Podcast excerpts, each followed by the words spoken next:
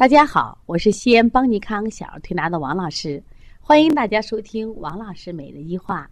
今天分享的主题是大叶性肺炎与小叶性肺炎的区别。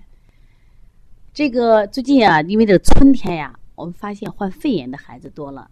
那遇到肺炎呀，我们家长就好害怕，特别是拿了化验单自己又看不懂。那我们经常拿到化验单，发现这个医生给判断，有的孩子是大叶性肺炎，有的孩子是呃支气管肺炎。那么，到底什么是大叶性肺炎？什么又是支气管肺炎？有的当然还把支气管肺炎叫做小叶性肺炎，妈妈就搞不懂了。实际这个划分啊，是西医这种划分。我觉得这个划分其实挺有助于帮帮助我们去更进一步了解肺炎的位置。它是按解剖学的位置来剖析的啊。这个呢，大叶性肺炎呢，实际上就是我们人体的肺啊，就是分五个部分，右边三叶，左边两叶。然后里边呢有很多像支气管、气管、支气管以及刺激支气管等等，还有这些肺泡组成。那么大叶性肺炎实际上它还有个名字叫肺泡性肺炎，它的病原体啊，首先在局部肺泡引起的炎症。那肺泡在哪里呢？早肺泡就想想我们的葡萄，是不是我们拿一串葡萄，它有枝枝杈杈，最后结尾是我们的小葡萄，是不是？那么肺泡就在这个位置，所以说一般都处于什么呀？肺部的末端。那么，首先是局部肺泡引起的炎症，然后经过这个肺间孔呀，向其他肺泡去扩散，蔓延至一个肺段或整个大叶，通常不累及支气管。这一点一定要记住啊，它不累及支气管，就是病变不发生在支气管。那么，它主要累及单侧肺，以左肺的下叶最常见。那这个时候会出现一个什么形状态呢？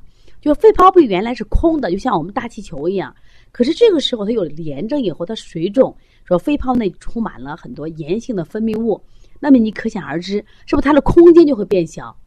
但是这个地方本身是干什么呀？是人体交换空气的地方，结果就会出现换气功能的障碍，就是二氧化碳呼不出去呀，氧气吸不进来，就会引起孩子缺氧中毒，在西医里边叫口周发干，就口嘴巴周围发干，其实我们中医里面就是发青发紫的样子。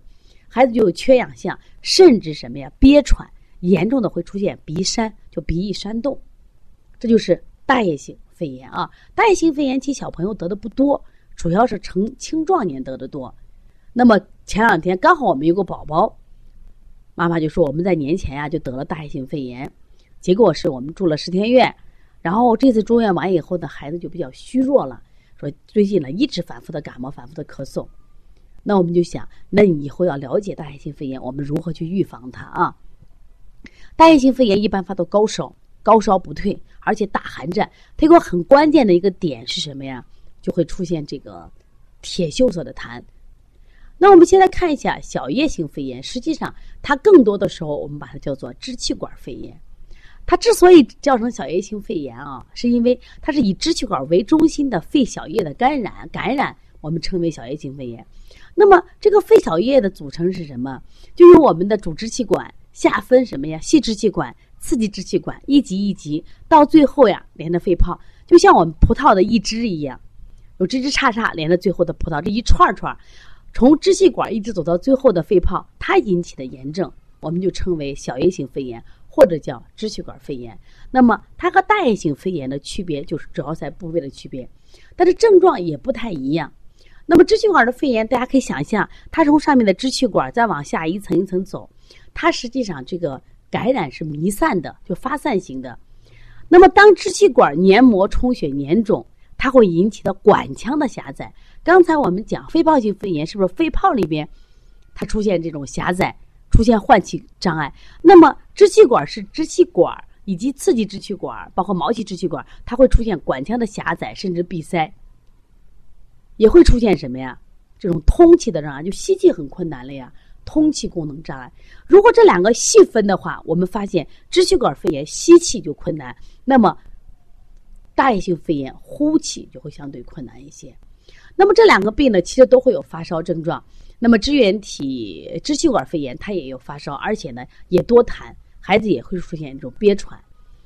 那么孩子常见的病都支气管肺炎，但是大家也不要担心。其实不管支气管肺炎还是大叶性肺炎，我们首先看孩子的精神状态，这是非常重要的，包括发烧的程度。一般情况下呢，它这两种肺炎也都分轻度肺炎和重度肺炎。那重度肺炎一定要到去医院治疗。如果轻度肺炎呢，我们其实妈妈在家呀，或者推拿馆儿，包括我们吃一些小药，都是可以去自己来处理的啊。那么这两个肺炎呢，除了刚才我们讲的这个区分以外呢，这是从症状上区分。那么从它的病理上的区分啊，那刚刚最大的区别，刚才我们讲了，呼吸上有一个区别，还有痰的区别。大叶性肺炎主要是这种铁锈色的痰，而支气管肺炎的痰呢偏什么？有的是白色的，如果它寒重的话是白色，如果是它热重的是黄色。但这两个肺炎的一个共同特点，大家记住五个字，哪五个字呢？热，也就是说都有发热症状。第二呢，有咳嗽症状，都有咳嗽症状，只是咳嗽不太一样。就说大叶性肺炎的咳嗽声会深一点，那我们支气呃支气管肺炎相对浅一点。发烧程度，大叶性肺炎持续发生高烧，那么。支气管肺炎、小叶性肺炎呢，它有时间就交替性发热。还有，我们说痰，痰也不一样。刚才讲了，痰呢，大叶性肺炎有时候铁锈痰，那么支气管肺炎是白痰和黄痰。那么第四个就是喘，那么只要是肺炎，它都会有喘，只是程度不一样。严重的话就是我们刚才讲的口周发干呀、鼻翼扇动啊啊。那么还有是什么？就刚才讲的这个，就是山山是啥意思？严重了才会有山，就是鼻翼扇动。当然。肺炎啊，大家一定要重视，因为孩子小，的传变的很快，他会累积心肝。你看，为什么有的小孩那个肺炎会导致生命危险？也就是传病太快。所以，一旦孩子发现这五种症状的时候呢，热、咳、痰、喘、扇这种症状的时候呢，希望大家多关注。如果在他发病初期呢，及时去处理它啊。那我们这次三月二十号六六号的论坛。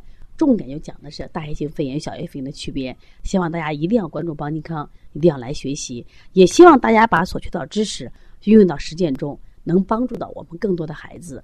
所以以后不要听到肺炎就非常害怕。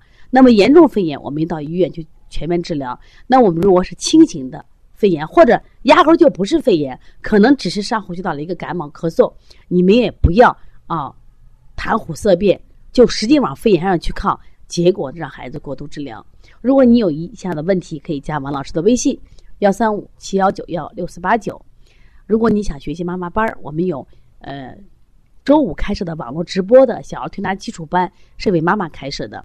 如果呢还有同行想进修，我们有小儿推拿呃辩证提高班，还有开店班。